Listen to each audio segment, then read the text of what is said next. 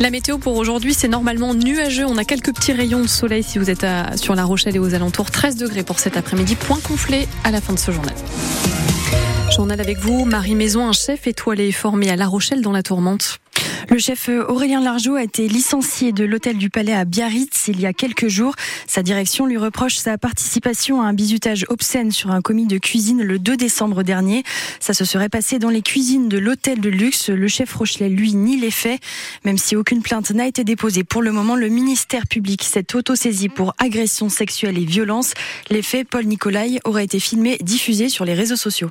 Oui, des images que la direction du groupe Ayat qui gère l'établissement confirme dans un communiqué, mais qu'elle s'est empressée de faire disparaître d'Internet. Elle montrait un jeune commis de cuisine attaché nu sur une chaise avec une pomme dans la bouche et une carotte dans les fesses. Des faits que déplore et condamne Patrick Destison, élu d'opposition à Biarritz et administrateur de la Socomix, structure qui permet à la ville de détenir plus de 50% du capital de l'hôtel. Là, on est quand même sur quelque chose d'aglissant à caractère sexuel. Enfin, c'est inadmissible. C'est des pratiques de notre temps. Selon les premiers éléments, il semble que le bizutage se soit déroulé devant toute la brigade d'Aurélien Largeau, chef du restaurant de l'Hôtel du Palais, recruté en 2020 et qui a été auréolé d'une étoile au guide Michelin l'an dernier. Grand ou petits hôtels, ce genre de comportement n'a pas lieu d'être, souligne le président de l'UMI, l'Union des métiers et des industries de l'hôtellerie, Jean-Pierre Istre. Si les faits sont avérés, c'est juste très grave. Aujourd'hui, que ce soit, on parle d'un palace, mais que ce soit dans un palace, dans un petit hôtel de quartier, dans un restaurant ou ailleurs, évidemment que ce genre de choses ne peuvent pas arriver. Dans ce contexte, la soirée de la Saint-Sylvestre aura sans doute un goût amer. Aurélien Largeau affirme de son côté condamner toute forme de maltraitance, bizutage ou humiliation au sein des brigades. Le chef Rochelet se dit dévasté par les atteintes portées à son image et à son honneur. La femme qui a poussé un homme à se défenestrer mardi matin à Angoulême était sous tutelle en raison de troubles psychologiques. La quinquagénaire a été présentée hier matin devant le parquet. Elle est poursuivie pour des faits de séquestration. Elle a donc été placée sous contrôle judiciaire et sera jugée en février prochain.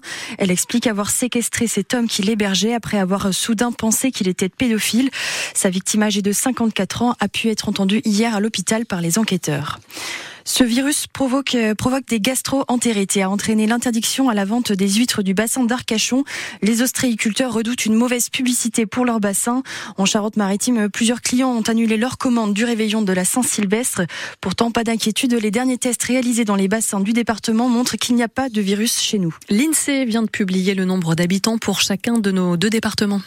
La Charente-Maritime voit le nombre de ses habitants augmenter doucement, plus 0,6%.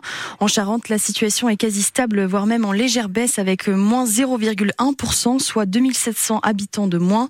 Et c'est Poulignac qui voit la plus forte progression avec euh, plus 3,1% par rapport au précédent recensement.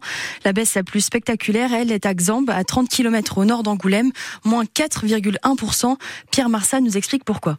D'abord, une précision importante. Les chiffres sont déjà anciens. À le nombre d'habitants en 2015 était de 312. En 2021, ils étaient 242, soit 70 habitants de moins qu'en 2015. Ce n'est pas le dernier recensement qui est pris en compte, celui de 2023, mais des chiffres qui datent d'avant le Covid, avant que les citadins reviennent vers les campagnes. Christian Jérôme, garagiste et accessoirement époux de la maire de Xambe, remet en cause ces résultats. En fait, c'est ce que je veux dire. Il y a beaucoup d'habitants. Bon, après, il y a peut-être eu quelques décès. Après 70, ça me paraît énorme. On a quand même pas mal de nouveaux habitants à Xambe. Et puis effectivement, c'est des jeunes. Surprise aussi pour le gérant du bar du Lavoir au centre de la commune, Guillaume Bob. Il s'est installé l'année dernière et il a vu plusieurs jeunes couples arriver à Xambe. Les arrivées, elles sont récentes. C'est sur cette année, c'est pas sur les années euh, précédentes. Ça doit faire remonter pour le prochain recensement. Quoi. Gisèle Maguet-Gruet habite Xambe depuis plusieurs années. Pour elle aussi, la tendance est plutôt à l'arrivée de nouveaux habitants à Xambe. J'ai pu constater, notamment en face de chez moi, une famille avec euh, trois enfants. Je peux voir, moi qui suis sur la route de l'école, plus de familles La maire de Géraldine Jérôme, qui conteste les résultats de cette enquête de l'INSEE, préfère parler de l'expansion de sa commune. Elle demande un autre recensement avant le prochain, prévu dans cinq ans. Ça change tout pour les aides de l'État en fonction du nombre d'habitants de la commune. Un reportage de Pierre Marsat à retrouver sur notre site francebleu.fr. Et puis une bonne nouvelle, Grégory Aldrit sera bientôt de retour à Marcel de Flandre. Le capitaine du stade Rochelet rechausse ses crampons demain face au stade toulousain. Il avait pris quelques mois à l'issue de la Coupe du Monde. Grégory Aldrit a repris l'entraînement mercredi et le club a confirmé hier qu'il sera bien de retour, sans préciser s'il sera demain titulaire ou sur le banc.